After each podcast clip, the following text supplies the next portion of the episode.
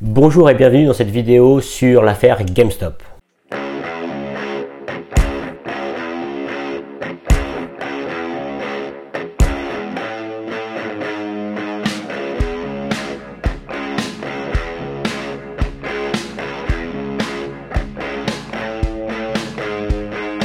Si le trading et l'investissement vous intéresse, abonnez-vous à la chaîne en cliquant bien sur la petite cloche pour être averti dès qu'une vidéo est mise en ligne. Mettez-moi aussi un gros pouce bleu là où je pense parce que ça fait toujours du bien. Alors restez avec moi pendant tout le long de cette vidéo parce qu'on va voir tout ce qui s'est passé étape par étape. On va voir les acteurs concernés par tout ce bordel, le contexte et la chronologie des événements. Je vais aussi vous parler de deux choses dont personne ne parle dans cette affaire, qui concernent des détails euh, un peu techniques sur le trading et l'investissement. Et enfin, je vous donnerai mon avis sur cette bataille entre les bons et les méchants et je vous dirai qui a réellement gagné cette bataille ou cette guerre. Vous avez normalement sous cette vidéo tous les chapitres où vous pouvez aller directement sur une partie précise de la vidéo, mais je vous invite vraiment à regarder toute la vidéo en entier pour bien comprendre tout ce qui s'est passé. Alors, on va commencer par les acteurs. Tout d'abord, il y a bien sûr l'entreprise GameStop avec le ticker ou euh, l'abréviation GME sur les marchés. Vous connaissez peut-être GameStop en France à travers Micromania, Hein, euh, GameStop, c'est la maison mère de Micromania. Vous avez ensuite le groupe Reddit qui s'appelle Wall Street Bets, qui a été créé en 2012. Au moment où je vous parle, il y a à peu près 9 millions de personnes abonnées sur ce groupe Reddit. Il y a aussi Michael Burry avec son fonds Sion Asset Management. Il y a un certain dénommé Ryan Cohen avec son fonds RC Ventures. Alors Ryan Cohen, il avait vendu un site euh, qu'il avait, créé qui s'appelle Chewy.com, qui était une, une, plateforme de vente de produits animaliers euh, et donc il a vendu ça à 3,35 milliards de dollars en 2017. Et donc avec tous ces fonds-là, euh, il a investi sur pas mal de choses. Et donc on va voir qu'il a investi sur GameStop. Vous avez le hedge fund principal, donc le fonds spéculatif qui s'appelle Melvin Capital, qui était un fonds qui était donc sur une position baissière sur l'action GameStop. Et notamment son fondateur qui s'appelle Gabriel Plotkin. Gabriel Plotkin qui avait travaillé précédemment euh, dans une boîte de Steve Cohen, donc qui s'appelait à l'époque, la boîte s'appelait SAC Capital Management ou Capital Advisors. Et donc maintenant la boîte de Steve Cohen, c'est Point72 Asset Management. Donc ça c'est des gros fonds spéculatifs qui ont de grosses munitions, des gros poids lourds de, euh, la finance. Vous avez aussi Ken Griffin qui est euh, le, le, boss de Citadel qui est un autre fonds d'investissement important dans l'histoire. Ensuite vous avez bien sûr la plateforme boursière Robinhood euh, par laquelle euh, la plupart des abonnés euh, Reddit, enfin du Wall Street Bets, achetaient les actions ou achetaient des options pour se positionner sur GameStop. Et vous avez enfin Elon Musk, le patron de Tesla, entre autres. On verra par la suite le tweet qu'il a fait et la conséquence que ça a eu sur les marchés. Donc vous voyez, ça commence à faire pas mal de monde concerné par cette affaire. On va aller, on va reprendre tout ça tranquillement pour voir ce qui s'est passé. Donc vous avez d'abord GameStop qui euh, est une euh, entreprise qui vend euh, à travers des boutiques physiques des jeux vidéo. Cette, boutique, elle perd des millions de dollars depuis pas mal de temps, depuis à peu près 3 à 4 ans, et donc elle est en très mauvaise posture au niveau fondamental, au niveau de son bilan, etc.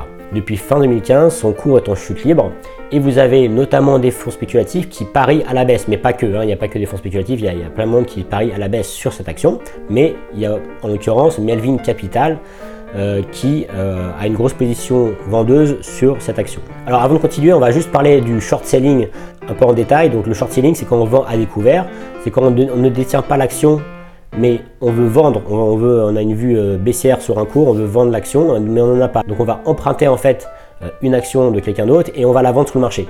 Et plus tard, si, ça se passe bien, si notre stratégie va bien, le cours baisse, on rachète euh, l'action et on la redonne à celui avec à qui on avait emprunté l'action. Donc c'est ça le short sell. En parallèle de ça, vous avez un groupe Reddit, donc un sorte de forum de discussion, et donc le groupe en question s'appelle Wall Street Bet, et donc c'est une plateforme, euh, un groupe où ils s'échangent des informations sur le trading, l'investissement, leur stratégie, etc. Selon leurs propres mots, Wall Street Bet c'est une communauté pour gagner de l'argent et pour s'amuser en le faisant. Alors en août 2019, Michael Burry, avec son fonds Sion Asset Management, il déclare qu'il détient 3,3% de GameStop. Alors Michael Burry, vous connaissez peut-être, il est assez connu pour avoir euh, gagné des milliards pendant la crise des subprimes et il a été joué par Christian Bale dans le film The Big Short en 2015. Alors au passage, vous pouvez aller sur un site qui s'appelle dataroma.com où vous pouvez aller sur euh, les différentes personnes, enfin les différents fonds spéculatifs et voir leur position Euh, donc c'est un peu décalé dans le temps, c'est-à-dire que vous aurez le trimestre dernier, qu'est-ce qu'ils ont fait ou qu'est-ce qu'ils ont comme portefeuille, mais ça donne un aperçu assez précis bah, de, leur portefeuille. Donc vous avez Warren Buffett et vous avez en l'occurrence Michael Burry et son fonds Action Asset Management. Donc dès août 2019, Michael Burry dit bon GameStop en fait elle se, elle, se, fait bazarder sur les marchés, mais éventuellement elle peut être, ça peut être intéressant de se positionner à la hausse. Hein. et donc il, achète des actions de GameStop. Le groupe Reddit Wall Street Bets, il remarque ça. Il remarque qu'il euh, il y a Michael Burry qui fait des choses sur GameStop et il se dit ah tiens ça peut être intéressant et donc il commence à en, parler, notamment une personne qui commence à, activement acheter les actions GameStop qui s'appelle, enfin son nom d'utilisateur sur Reddit c'est euh, Deep Fucking Value. Donc ça c'est en 2019. Bon, l'action continue de, de descendre tranquillement jusqu'en avril 2020. Début avril 2020, l'action GameStop elle touche un point bas à 2,57 dollars et elle ferme la clôture du jour, c'est 2,80 euh, dollars. Donc c'est vraiment le plus bas historique sur l'action. En août 2020 maintenant, on est toujours à des niveaux euh, où l'action est vraiment assez basse, assez faible.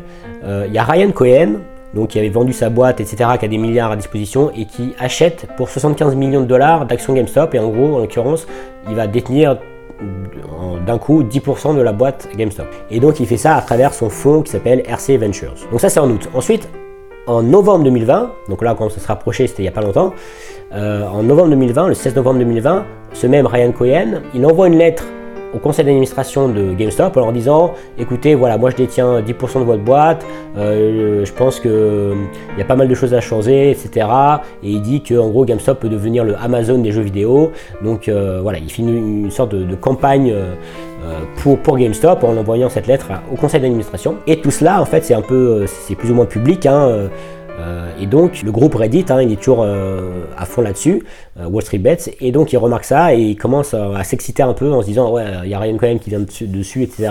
Et donc ça, amplifie un peu le, mouvement et de l'idée de se dire ah ouais, il y a Melvin Capital en face qui a, qui, a, des positions vendeuses, etc. Donc on va faire péter le système, etc. Donc en fin novembre 2020, l'action elle commence à bien monter et on va atteindre un niveau de 20 dollars. Je vous rappelle qu'on était un an avant dans la zone des 2-3 dollars. Le 11 janvier 2021, le conseil d'administration de GameStop annonce qu'ils ont nommé trois nouveaux directeurs dans leur board de conseil d'administration, dont le fameux Ryan Cohen. Le titre GameStop, donc GME, passe le lendemain de 20 dollars à 40 dollars. Donc il double. Alors est-ce que c'est parce qu'il y a eu cette annonce de Ryan Cohen, etc. En tout cas, euh, le lendemain, euh, ça, double euh, de valorisation. Les hedge funds qui étaient short, qui avaient une position baissière, bon, il y en a qui ont bien sûr déjà clôturé leur position et c'est pour ça que ça avait monté aussi. Hein. Mais en l'occurrence, là, ils sont obligés de, fermer leur position vendeuse et donc c'est le phénomène qu'on appelle le short squeeze. D'accord? Ceux qui étaient short, ils rachètent pour fermer leur position et donc ça augmente encore le cours de l'action. Et là, on commence à aller dans la zone des 50 dollars. Le 26 janvier 2021, Elon Musk, il fait un tweet, il tweet GameStonk avec un lien sur le groupe Reddit Wall Street Bets. Et donc euh, GameStonk, ça veut dire en gros euh, euh, GameStop, stock, donc, donc, action GameStop, en bref. Et donc, direct le lendemain, ou au moment du tweet, enfin bref, l'action, elle s'envole. Le lendemain, donc le 27 janvier, on atteint la plus haute clôture sur l'action GameStop à 347 dollars, soit une hausse de 12 311% par rapport à avril 2020. Le lendemain encore, l'action elle touche un point haut à 482 dollars. 30 seconds into the flight. Atlantis almost two miles in altitude, almost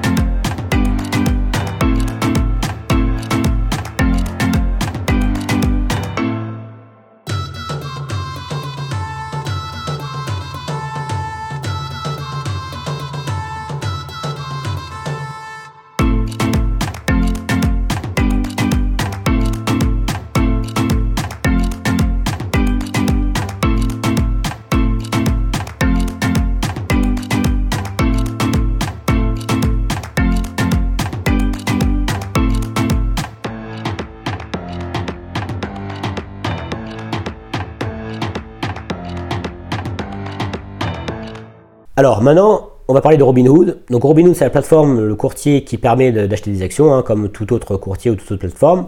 Et donc, euh, en l'occurrence, ils ont des prix euh, assez attractifs pour les particuliers en apparence, euh, voire gratuits. Je crois que c'est presque gratuit d'acheter des actions avec eux, je je sais pas. Et, donc, une grosse partie des boursicoteurs du groupe Reddit passent par Robinhood pour acheter les actions. GameStop et pour aller contre les, les fonds spéculatifs. Fin janvier, donc au moment où ça pète à la hausse là, le prix, là, 29 janvier, je crois, Robinhood, Robinhood annonce qu'ils stoppent, euh, enfin qu'ils interdisent les achats sur GameStop. Et donc on peut que fermer les positions. Et donc ils invoquent le fait que c'est une question de risk management, qui est une question d'obligation par rapport à, la SEC, donc SEC, le gendarme boursier américain si vous voulez. Et donc ils empêchent euh, les gens d'acheter des actions. D'accord? Alors, est-ce que c'est la conséquence ou pas de ça? Mais en tout cas, euh, l'action retombe au jour où je vous parle. Là, aujourd'hui, elle est aux alentours de 50-55 dollars. Donc, on a eu un grand pic et on est vite redescendu. Alors, maintenant qu'on a vu à peu près ce qui s'est passé, je voulais juste revenir sur une notion importante, deux notions importantes. Euh, d'abord, la stratégie baissière. En fait, il y a deux façons d'avoir une stratégie baissière, en investissement ou en trading en l'occurrence. On peut donc vendre à découvert, on fait du short selling, donc typiquement on emprunte une action pour la vente sur le marché, etc. Donc ça, c'est la vente à découvert. Mais vous avez aussi l'achat d'options put. Une option put, ça vous donne le droit ou la possibilité de vendre à un prix qui s'appelle le strike dans le futur. D'accord? Bon, après, il y a des notions de maturité, etc. Mais vous achetez le droit de vendre dans le futur. D'accord? Et donc, si le prix, si le strike est à 20 et que euh, plus, loin dans l'avenir, enfin dans les, semaines à venir, l'action elle tombe à 10, et bien quand elle est à 10, vous exercez votre option et donc vous vendez à 20 et vous achetez à 10, d'accord? Mais vous n'êtes pas obligé de le faire, d'accord? Au pire, en fait, dans une option put, au pire, on paye le prix du premium, on paye l'option, d'accord? On achète l'option et donc c'est le pire qu'on peut perdre, d'accord? Tandis que quand on vend à découvert, le, risque il est illimité, on peut perdre, euh, enfin c'est illimité, d'accord? Tandis que quand on achète une option, eh ben, on perd ce qu'on a acheté, enfin le, premium, hein, le prix de l'option, mais c'est tout, on ne peut pas euh, perdre euh, de façon illimitée. Melvin Capital, en fait, euh, bon, ils avaient aussi, ils avaient, en fait, ils avaient les deux. Ils avaient des options put, ils avaient aussi des, ventes à découvert, mais voilà, ils n'avaient pas que des ventes à découvert. Ils avaient beaucoup d'options put. C'était, euh, je crois, le plus gros euh, acheteur d'options put sur GameStop. Donc, pour être clair, il y a deux stratégies baissières. Il y a la vente à découvert et l'achat d'options put. Et la grande différence, c'est que sur l'achat d'un put, le risque est limité au premium qu'on paye. Maintenant, une deuxième notion sur laquelle je voudrais aller, euh, et que personne, dont personne ne parle dans l'histoire, c'est la stratégie long short. Donc si vous voulez, Melvin Capital, ok, ils étaient short de GameStop. Alors, on parle de Melvin Capital, il y avait, il y avait aussi d'autres fonds d'investissement qui étaient short, hein, ou des particuliers qui étaient short sur l'action. En général, ce que font les, fonds d'investissement comme ça, ou les fonds spéculatifs, euh, type Melvin Capital, c'est que, ok, ils ont des, positions short à travers des ventes à découvert ou à travers des options put euh, sur des actions, mais aussi en face, ils achètent d'autres secteurs ou d'autres entreprises, d'autres actions. Donc en fait, au final, ils sont pas complètement short ou voilà, ils sont plus ou moins neutres. Ils peuvent avoir un biais short, ok, mais en face des positions où ils sont short, ils ont des positions où ils sont longues, d'accord? Donc ils jouent sur les deux, sur la différence de prix, si vous voulez, entre le panier d'actions où ils sont short et le panier d'actions où ils sont longs. Donc ça, c'est important à prendre en compte puisque quand on veut faire éclater un, fonds euh, comme le groupe Reddit par exemple sur une position précise, en fait, ils n'ont pas en tête forcément que en face, le fond, il a plein de positions à l'achat où ils sont longs. D'accord? Donc si globalement le marché s'effondre, bon là c'était pas le cas, c'était vraiment spécifique sur l'action GameStop, on est d'accord euh, et, ça leur a fait mal quand même euh, au fonds d'investissement. Mais euh, ils ont aussi des positions longues qui permettent de compenser tout ça. D'accord? Donc c'est pas, faut voir, faut voir la, big picture. D'accord? L'idée dans, dans, cette stratégie long short en fait, c'est de jouer sur la différence de prix entre les deux actions. D'accord? Que qu'elle monte ou qu'elle descende, peu importe. Ce qui est intéressant, c'est le spread hein, ou la différence ou le ratio entre les deux, euh, entre le prix des deux actions. Si vous allez sur le site de Melvin Capital, euh, vous verrez que leur stratégie est clairement euh, indiquée en page. ils mettent long short equity, d'accord? Donc ils font du long short, ils achètent et ils vendent en même temps. Alors maintenant, mon avis sur tout ça. Est-ce que l'arroseur a été arrosé? Est-ce que David a gagné contre Goliath? Est-ce que les petits porteurs ont réussi à dégommer les grands méchants loups de Wall Street alors déjà, si les boursicoteurs de Wall Street Bets voulaient faire plier le fonds euh, Melvin Capital, ils n'ont pas réussi. Ils n'ont pas réussi. Pourquoi? Parce que euh, Steve Cohen, donc qui était l'ex-boss de euh, Gabriel Plotkin, il a injecté 750 millions de dollars dans son fonds, d'accord, pour, pour gérer la situation, d'accord? Deuxièmement, Ken Griffin, le patron de Citadel, a injecté 2 milliards de dollars dans Melvin Capital. Donc au total, Melvin Capital s'est vu injecter ou recapitaliser de 2,75 milliards de dollars. D'accord? Donc il est toujours à flot et il est toujours euh, sur le marché, c'est toujours un acteur du marché.